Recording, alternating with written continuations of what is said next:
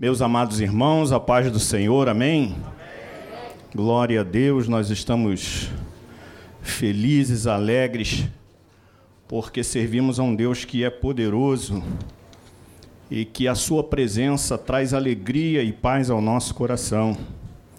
Somos o povo mais feliz da face da terra, amém? amém? Apesar de todas as coisas, né? Hoje Estamos aqui alegres, sorridentes. E antes de sair de casa, eu não tive como os irmãos colocaram lá no grupo dos homens.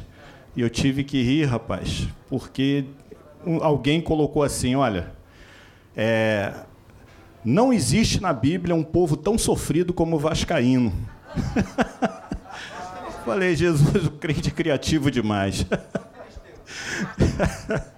Não existe na Bíblia um povo mais sofrido do que o vascaíno, mas o vascaíno aqui da ADB JPA, ele é alegre, ele é feliz porque ele tem o Senhor, apesar de tudo. Amém? Amém, Jesus. Abra sua Bíblia. Segundo livro de Samuel, capítulo de número 12, a partir do versículo de número 15.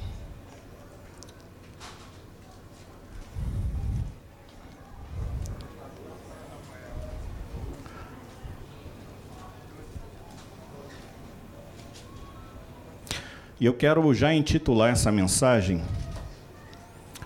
como são os motivos justos que nos fazem parar. São os motivos justos que nos fazem parar. Capítulo número 12, versículo de número 15 diz assim: Então Natã foi para sua casa e o Senhor feriu a criança que a mulher de Urias dera a Davi e adoeceu gravemente. E buscou Davi a Deus pela criança, e jejuou Davi, e entrou, e passou a noite prostrado sobre a terra.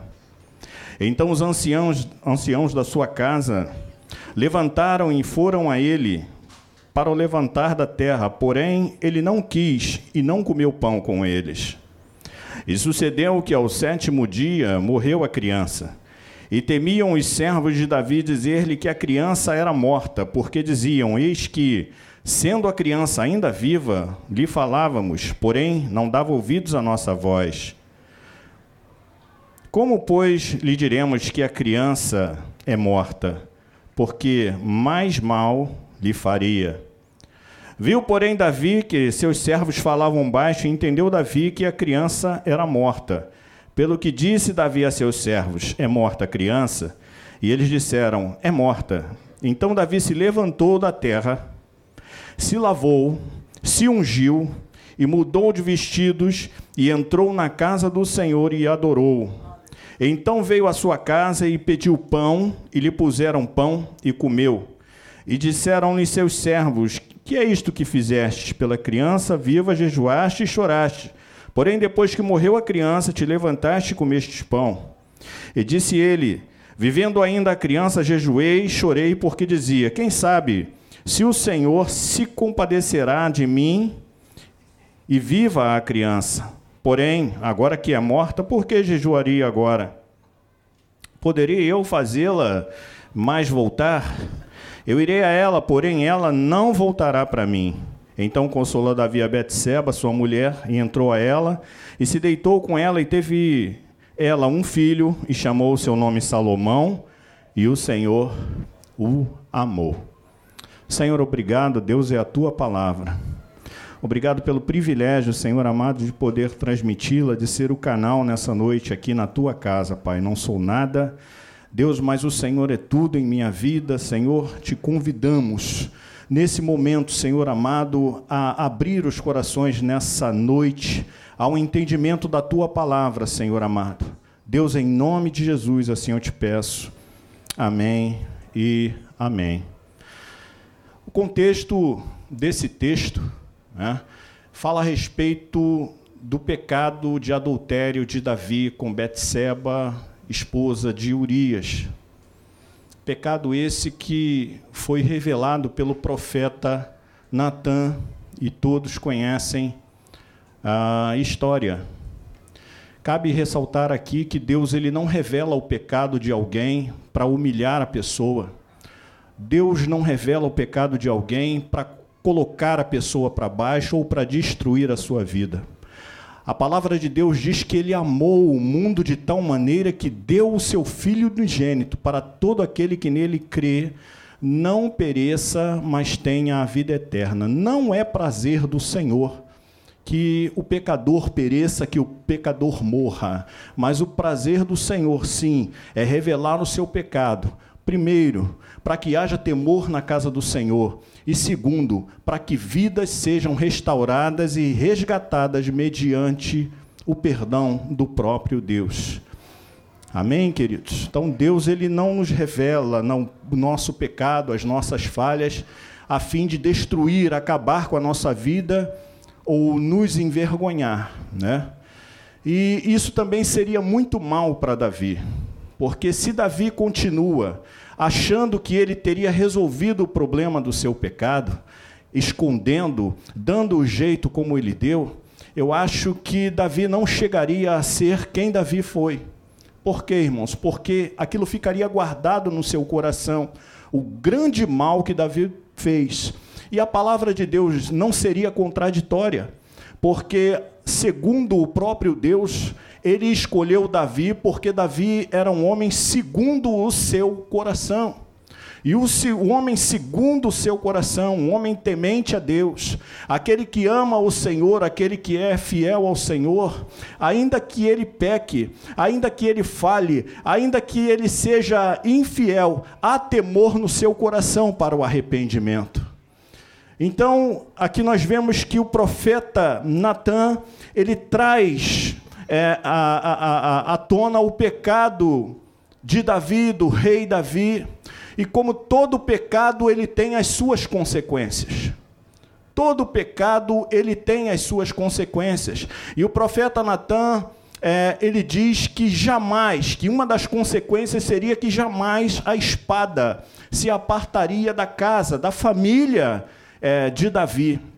Então nós vemos aqui nesse texto o profeta Natan avisando a Davi: olha, o filho que você teve com Betseba, o filho, o relacionamento, fruto dessa decisão errada que você tomou, fruto desse pecado que você escondeu, ele não vai viver, ele vai morrer. Era uma sentença de Deus, não era uma sentença do profeta Natan. Como muitos de nós, às vezes, queremos sentenciar no lugar de Deus as pessoas. Mas Natan ele traz ali uma sentença de Deus para o pecado de Davi, e ele diz: "Olha, a criança vai morrer". E diz aqui a Bíblia que Davi ele se prostra diante do Senhor e ele começa a orar e a jejuar pela vida da criança, porque eu imagino também Davi no seu coração dizendo ao Senhor: Deus, olha, estou conjecturando. Deus, olha, o pecado foi eu que cometi, por que a criança tem que pagar? Por que ela tem que sofrer? Por que, que ela não pode vir ao mundo? E ele ali chorando, e sete dias, Davi chorando, Davi orando, Davi jejuando.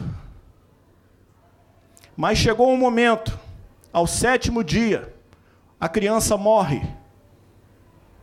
E ali uma conversa entre os seus servos. E Davi escuta aquela conversa.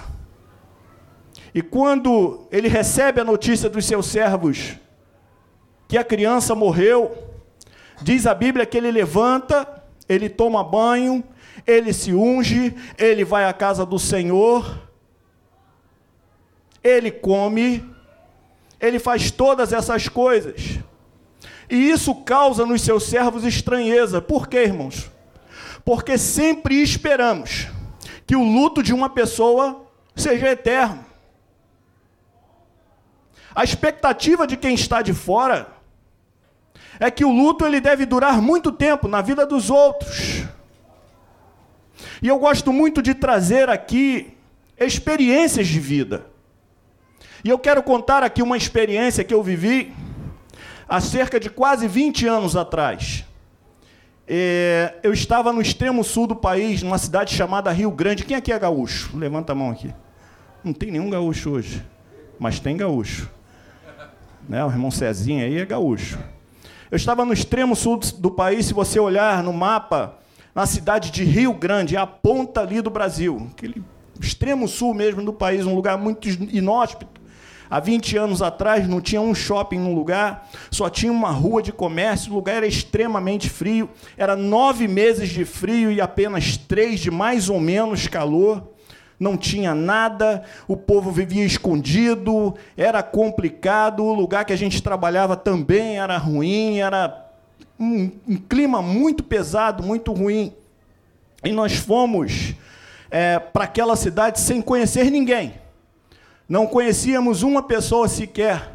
E ali, chegando no trabalho, fizemos amizade com alguns colegas e tudo mais, e fomos servir ao Senhor numa igreja de um amigo. E ali o Senhor nos incomodou a fazermos a obra. Porque as pessoas diziam que ali era um lugar em que a feitiçaria ela reinava muito mais do que a própria Salvador, Bahia. E realmente havia é, um espiritismo oculto naquele lugar muito forte, em que havia reunião de bruxos ali na cidade de Rio Grande, é, na praia do Cassino, onde existia uma estátua muito grande, enorme de Iemanjá, e ali eles se reuniam todo mês de fevereiro, vinham bruxos de todos os lugares do país e da América do Sul para adorar Satanás, e ali o clima daquela cidade era pesado, a cidade não crescia, o povo não prosperava, e era uma coisa tremenda, e aquilo ali assustava muitos cristãos. Passamos um período na igreja e ali Deus nos chamou juntamente com um pastor, um amigo nosso também, e ele era cozinheiro do quartel. Mas um homem cheio da presença de Deus, cheio do Espírito Santo, e ele falou para mim: Olha, Deus não me chamou para eu ficar nessa cidade apenas porque devo trabalhar na nossa vida secular. Sei que nós não temos tempo mas Deus está me chamando para fazermos alguma coisa nesse lugar. Não podemos ficar parados. Você está comigo? Eu falei, estou. E mais duas famílias, de dois amigos também, é, entraram nesse negócio. E ali nós começamos a fazer cultos nos lares. E como se procedia os cultos nos lares? Por quê, irmãos? Porque o povo daquela cidade não aceitava culto nas ruas. E também porque era muito difícil, o lugar era extremamente frio. Era tão frio que queimava a bochecha da cara. E ali, nós não tínhamos outra alternativa senão entrar na casa deles. E a cultura do povo era muito difícil. Era difícil aquele povo se abrir para abrir a porta da sua casa. Então ali, irmãos, as mulheres, elas tiveram, né, as nossas esposas tiveram é uma estratégia da parte de Deus.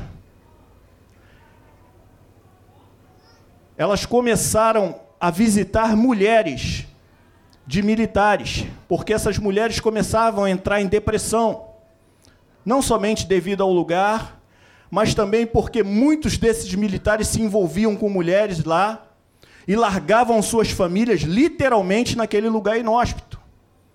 Para vocês terem uma ideia, era 30 horas de ônibus.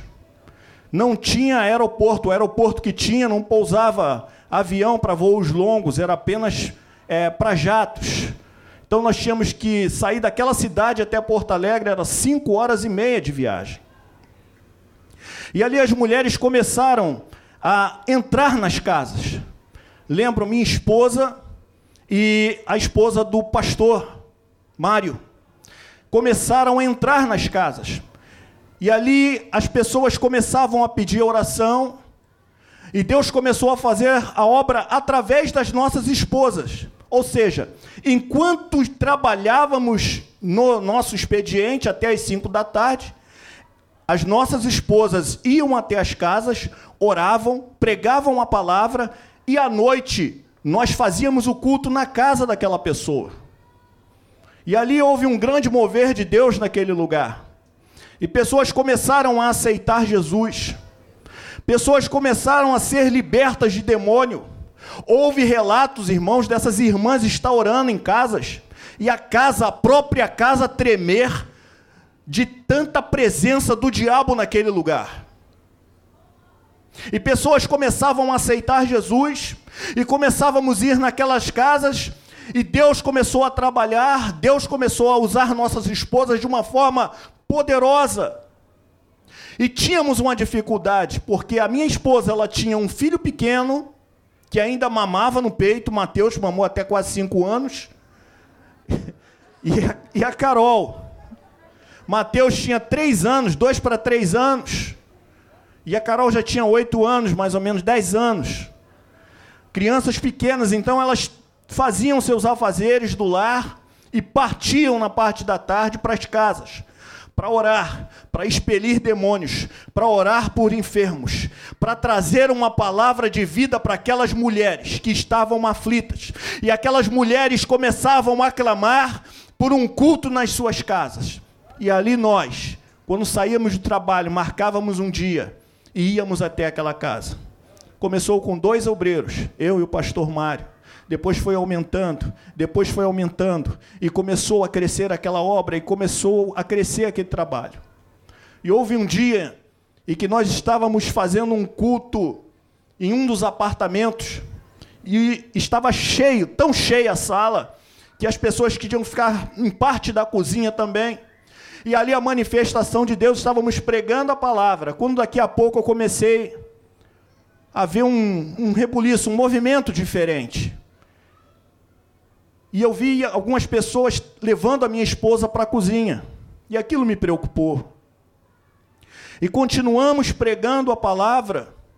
E eu sei que ao término, ao término do culto, a minha esposa veio preocupada, chorando, porque ela recebeu a notícia de que a sua mãe não estava passando muito bem. E que ela precisava urgentemente, naquele mesmo dia, vir para o Rio de Janeiro. E eu lembro que eu não tinha dinheiro para pagar uma passagem de avião de Porto Alegre para o Rio. E ali um dos amigos nossos, ele falou: "Não, você vai, ela vai, nós vamos levar". E corremos ali no culto, saímos de noite. Ali pela internet ele já conseguiu um avião. Chegamos em Porto Alegre. Ela, nós fomos. Nós fomos. Eu fui juntamente com ela e as crianças. Só que quando nós chegamos aqui no Rio de Janeiro, para nossa surpresa, irmãos, a mãe dela não estava passando mal. A mãe dela já estava em coma e já desenganada pelos médicos. Passado um dia de que nós estávamos aqui, eu acho que estavam só esperando a minha esposa chegar, ela já havia perdido o seu pai. E recentemente ela perdeu a sua mãe. E eu lembro que, passado um dia da gente estar aqui no Rio de Janeiro, os médicos desligaram o aparelho e a minha sogra partiu. Nós com duas crianças aqui no Rio de Janeiro, muito pequenas, e o que é pior, eu tinha que voltar no dia seguinte, deixá-la aqui sozinha para resolver os problemas com duas crianças pequenas. Um dos seus irmãos estava em Brasília, e o outro é, que estava aqui não, não ajudava muito. Duas crianças, sozinha, na casa da sua mãe, tendo que ver todas as coisas, filha única dessa mãe, filha mulher, havia apenas dois irmãos, mas ela era a amiga, era a companheira, a confidente, era uma maravilha o relacionamento da minha sogra com a minha esposa, mãe e filha. E no dia seguinte eu tinha que voltar rapidamente para a cidade de Rio Grande. E a deixei aqui e fui preocupado, bastante preocupado. E eu ligava e ela muito pouco teve tempo de chorar devido a tantas coisas que aconteceu aqui no Rio de Janeiro, que eu fiquei sabendo só depois. Mas quando eu cheguei na cidade de Rio Grande,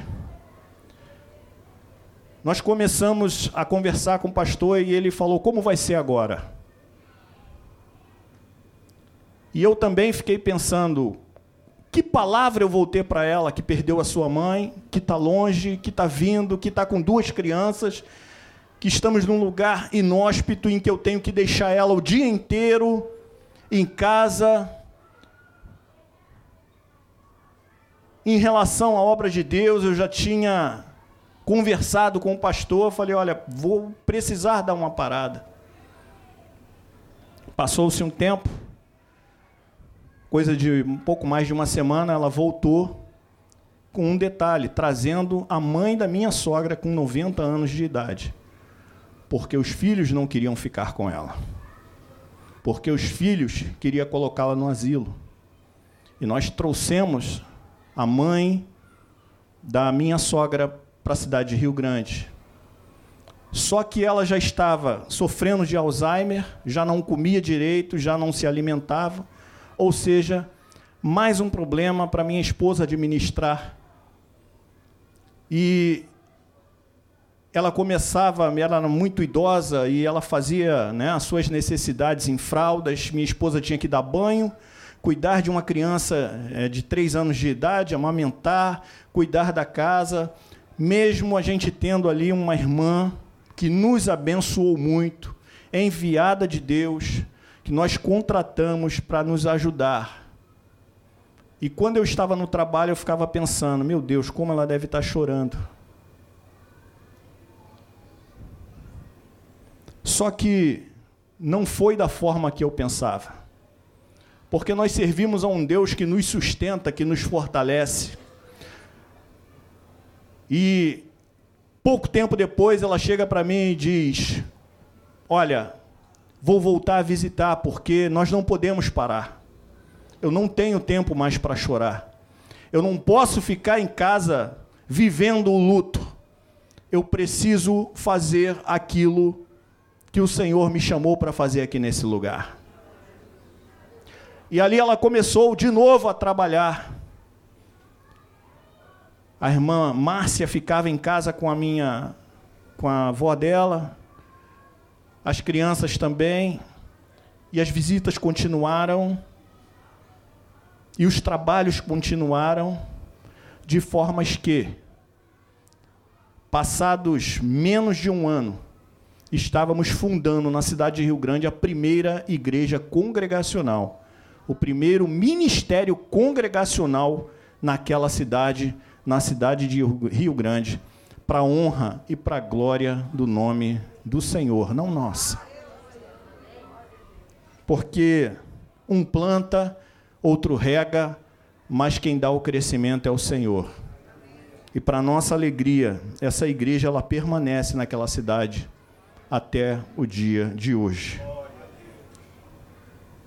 E quando eu olho para esse texto, eu observo que Davi teve um entendimento de que o seu luto não poderia demorar mais por muito tempo. Tudo que ele podia fazer pelaquela criança, ele fez ou ele tentou fazer, porque já havia uma sentença de Deus, mas como ele mesmo diz aqui no texto, eu orei, eu consagrei a minha vida, eu me coloquei no pó, eu jejuei, a fim de que, de repente, Deus pudesse ter misericórdia e ter deixado aquela criança viver.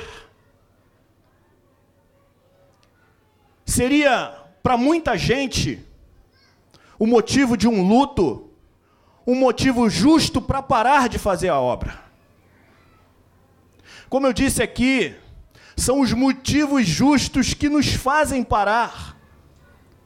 O que o senhor quer dizer com isso, pastor? É que sempre temos uma resposta quando somos questionados do porquê paramos de fazer alguma coisa para o Senhor. Sempre temos uma resposta quando deixamos de vir para a igreja. Sempre há um motivo. E quando a gente vai e ouve a pessoa, a gente diz realmente é um motivo justo. É um motivo justo. Pastor, eu não vim mais à igreja por causa da pandemia. Só que o não vir para a igreja durante a pandemia, para muita gente, resultou em morte espiritual. Quantos que foram, que continuaram em casa e estão até hoje? Quantos que se acostumaram com um culto online e não querem vir mais para a igreja? Porque aqui é o lugar da onde o Senhor ordena a bênção. Aqui é o lugar da comunhão. Aqui é o lugar onde nos abraçamos. Aqui é o lugar onde contamos os nossos problemas uns para os outros. Aqui é o lugar onde oramos uns pelos outros. Aqui é o lugar onde nos alegramos. Não estou falando isso contra o culto online, é uma ferramenta poderosa. Mas é um motivo justo para ficar em casa, para não vir mais à igreja. Pastor, eu moro longe. E eu só vou vir para a igreja quando eu tiver um carro. Quando eu tiver um carro, eu vou para a igreja porque tem muitos assaltos, as condições estão muito cheias, um motivo justo. Realmente há muitos assaltos, a condução está cheia, mas muita gente deixa de vir à igreja porque quando ganhou o carro, passou aí a lugar mais longe. E, mas a igreja, que não é tão longe assim, não vem mais. Ou porque passam mais tempo adorando o carro do que o próprio Senhor que deu o carro. São motivos justos? São motivos justos. Pastor, eu não prego mais porque eu sou tímido. É um motivo justo. É motivo justo, mas será que é motivo para você parar de falar do amor de Deus? Você recebeu do Senhor de graça? Você vai guardar para você? A essência do Evangelho é compartilhar o amor de Cristo. É um motivo justo? É um motivo justo. Pastor, eu só vou para a igreja quando eu me curar dessa saudade que eu estou sentindo do meu ente querido. É um motivo justo? Sim, é um motivo justo. Mas o problema é você cultivar essa saudade. E essa saudade, ela se tornar uma árvore dentro de você, com raízes profundas. E depois se torna um tronco tão espesso que você não tem mais força para cortar. Às vezes nós focamos tanto num problema, nós cultivamos tanto esse problema para nós e paramos de fazer tudo. Paramos de vir à casa do Senhor, paramos de orar, paramos de buscar a presença de Deus. Porque a gente fica cultivando aquele problema, aquela situação. E isso só faz mal para a nossa vida. Isso só vai criando um sentimento ainda mais forte. Porque o meu foco não são as bênçãos que o Senhor tem para mim aqui na sua casa. Não são os propósitos de Deus, mas o problema. E eu quero dizer nessa noite que os nossos problemas são menores do que o Deus que nós servimos. Às vezes eu olho para trás, eu olho um pouco para o passado de uma forma saudável. E eu lembro de quantos problemas eu tive na minha vida, desde a minha infância, adolescência, tempos de trabalho, e problemas que eu passei na minha vida. E eu tenho certeza que você também passou. Problemas que duraram pouco tempo e que você resolveu. Problemas que duraram um tempo um pouco maior, mas você também resolveu, você passou por ele. Problemas que você disse, olha, não tem mais jeito.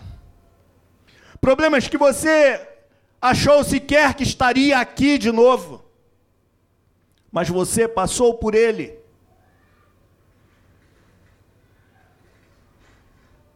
Porque o Senhor sempre esteve ao seu lado. Marta e Maria Todas as duas, toda, toda, todas disseram para Jesus: Olha, se o Senhor estivesse aqui, o meu irmão não teria morrido. A presença de Jesus em nossas vidas, ela nos motiva a passar pelos problemas, sabendo, quer seja o tempo de duração do teu problema, o Senhor está contigo. E se Ele está com você, a vitória na sua vida ela é garantida. Ou se você for derrotado nesse problema, ele ainda está contigo, porque ele permite as nossas derrotas e os nossos fracassos, a fim de que sejamos forjados para aquilo que ele tem preparado para nós. Se Davi continuasse naquele luto, que problema seria? Davi era o rei de Israel, homem segundo o coração de Deus, escolhido pelo Senhor, homem de grandes batalhas. Davi ele passa o seu luto, chega o momento da morte do, do filho dele, usar aqui uma expressão popular: morreu, morreu, vou levantar, sacudir a poeira e começar de novo. Porque Davi, ele tinha ciência da responsabilidade que ele tinha diante de Deus, do propósito de Deus para a sua vida e do propósito de Deus para com o povo de Israel. Hoje, esse rei Davi é considerado o maior rei de Israel. Esse Davi, que teve problemas como nós tivemos, e problemas sérios, graves, problemas que talvez a maioria de nós não passamos.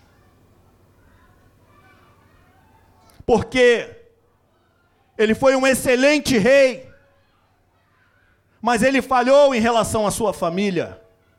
Teve problemas sérios na sua família, e como sentença de Deus, realmente a espada não se apartou da sua casa filho se levantando contra ele, irmão matando o irmão, filha sendo estuprada, incesto dentro da família.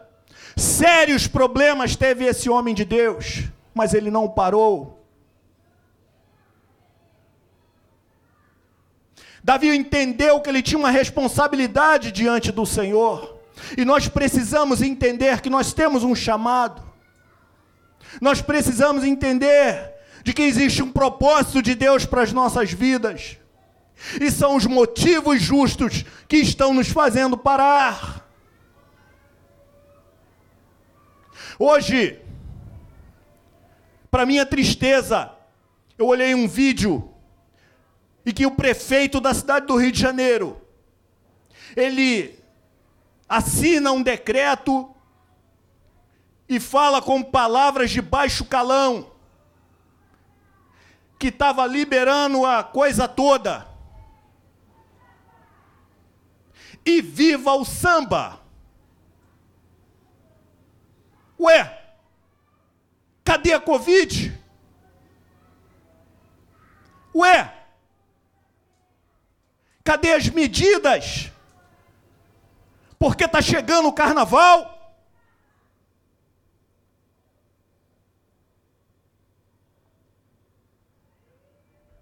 E nós?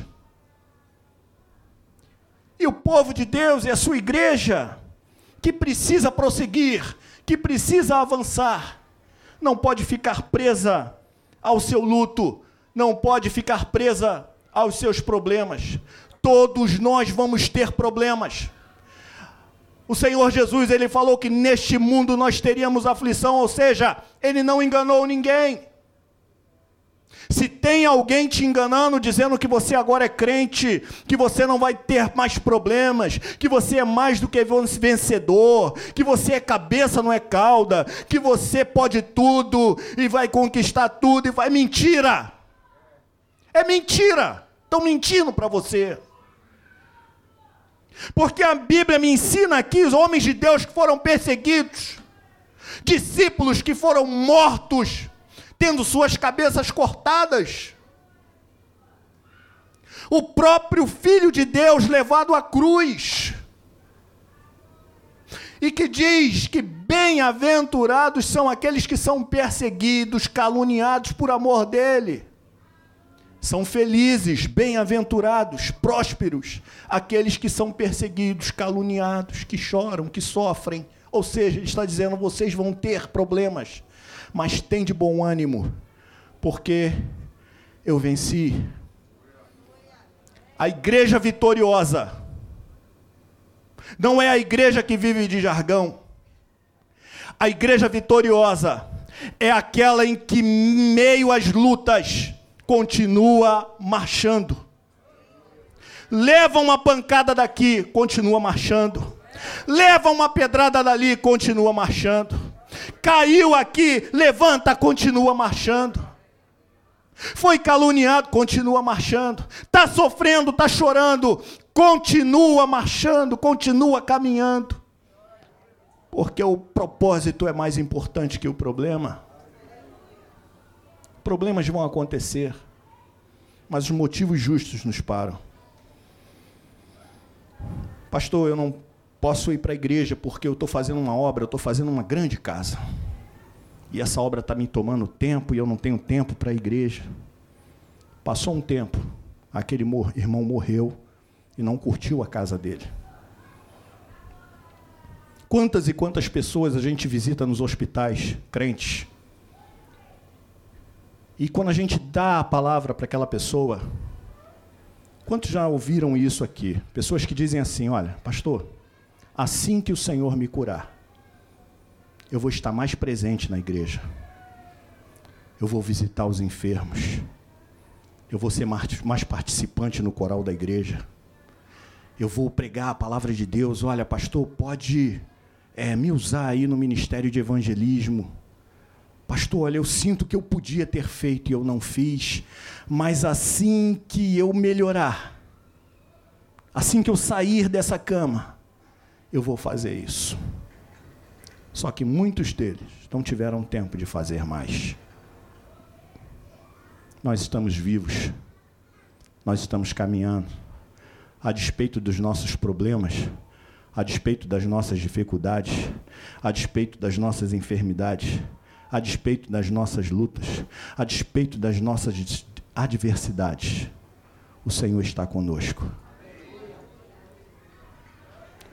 José foi um moço que ele teve todos os motivos para chutar o balde. Todos os motivos. José foi um moço temente a Deus. E além de ser temente a Deus, ele é muito obediente aos seus pais. Isso causava inveja, ciúmes. Um moço que nasceu numa família complicada, porque o pai era o mesmo, mas os outros irmãos eram de mães diferentes. Esse moço, ele foi jogado num buraco. Em seguida, esse moço foi vendido como escravo. Em seguida, quando ele achou que estava bem, que Deus estava abençoando ele, que ia tudo legal, porque ele estava manobrando na casa de Potifar, ele estava por fugir do pecado. Aquele moço é lançado na prisão. E ali na prisão ele continua. E Deus honra o seu servo. E ali ele começa a tomar conta dos presos, ele é colocado num lugar de destaque. E no final ele é lembrado. Mas a gente não vê em lugar nenhum no livro de Gênesis, a partir do capítulo de número 37, se não me engano, até o capítulo de número 46. Alguém dizer, ou, ou estar escrito que José maquinava uma vingança contra os seus irmãos.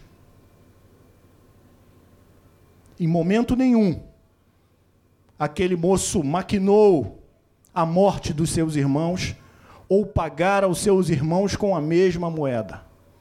Mas ele perseverou em ser fiel ao Senhor, em meio às suas lutas, em meio aos seus problemas, aos seus cárceres, às suas dificuldades. Ele foi fiel e foi temente ao Senhor. Ele foi caluniado, ele foi preso, ele foi humilhado, mas ele permaneceu fiel e temente ao Senhor. Muitos de nós temos parado, temos deixado de fazer a obra, de vir à igreja, de servir ao Senhor, porque achamos que estamos sendo injustiçados, ou porque o nosso problema é maior do que o do nosso irmão. Porque o nosso problema é tão grande. Mas se você olhar aqui dentro da igreja, tem pessoas com problemas maiores do que o seu e que não param. Estão com um sorriso estampado no rosto. Me faz lembrar de uma irmã em Mangaratiba. Meu sogro era regente de um coro, de três corais. Um deles em Mangaratiba. Saía do Rio de Janeiro para Mangaratiba. E tinha uma irmã, eu lembro dela até hoje. Essa irmã, ela só tinha o lateral direito e o lateral esquerdo de dente. Pobre. Pobre, muito pobre. E eu lembro que essa irmã ela andava com uma distância como daqui a Madureira a pé para chegar à igreja. Todos os ensaios do coral, ela era a primeira a chegar. E quando nós estávamos em Mangaratiba, essa irmã chegava, irmãos. Quem aqui conhece banana vinho? Alguém eu não, não conhecia também. Banana vinho, ela chegava com um cacho desse tamanho nas costas para trazer para o meu sogro, porque ela gostava muito do meu sogro. Era uma irmã que vivia sozinha. E quando nós descobrimos a situação daquela irmã, ela morava num barraco feito de madeiras catadas, de latas de vinte aberta, que não tinha banheiro e o chão era de terra dentro de um mato lá dentro de Mangaratiba. Poucos sabiam, mas aquela irmã era a primeira a chegar e aquela irmã estava sempre com um sorriso estampado no seu rosto, muito falante, louvava ao Senhor, agradecia ao Senhor, era grato e do que não tinha ainda dividia. Trazia para abençoar o servo de Deus. E eu lembro que quando eu soube da situação daquela irmã, eu chorei.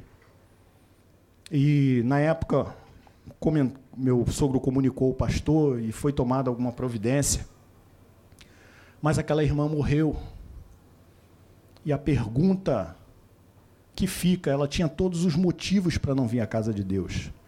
Mas o propósito de Deus na sua vida, servir ao Senhor, era tudo na vida daquela irmã.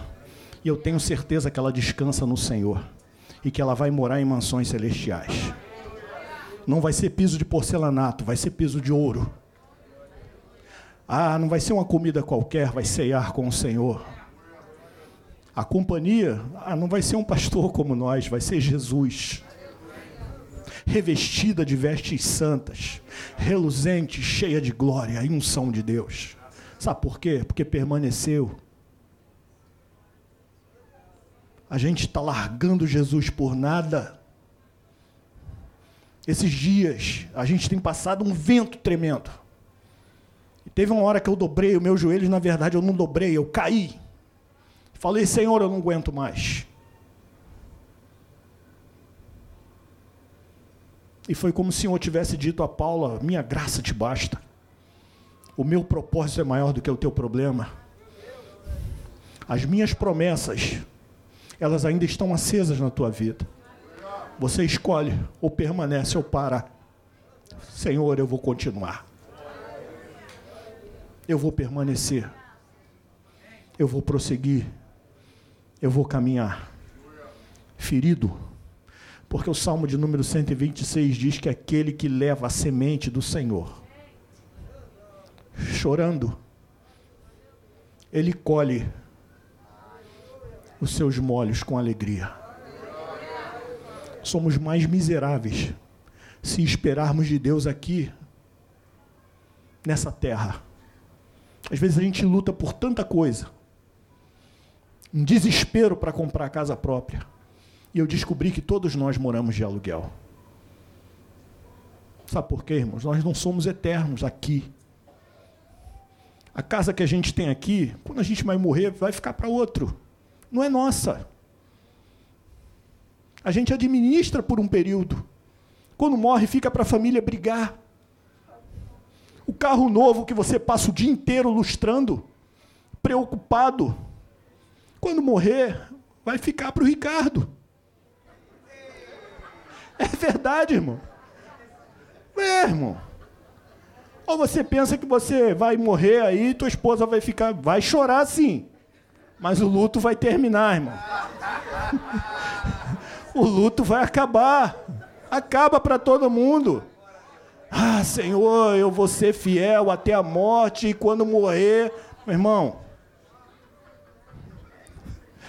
vai nessa não. Pastor, eu comprei um, um Honda zero, lindo e tal. Eu falei, Ei, irmão, benção, legal. Não vai levar para o céu, não, vai ficar aí. Coisas vão ficar aí. Dinheiro vai ficar aí. Caminhão vai ficar aí. Jatinho vai ficar aí. Emprego público vai ficar aí. Tudo vai ficar. Você vai embora.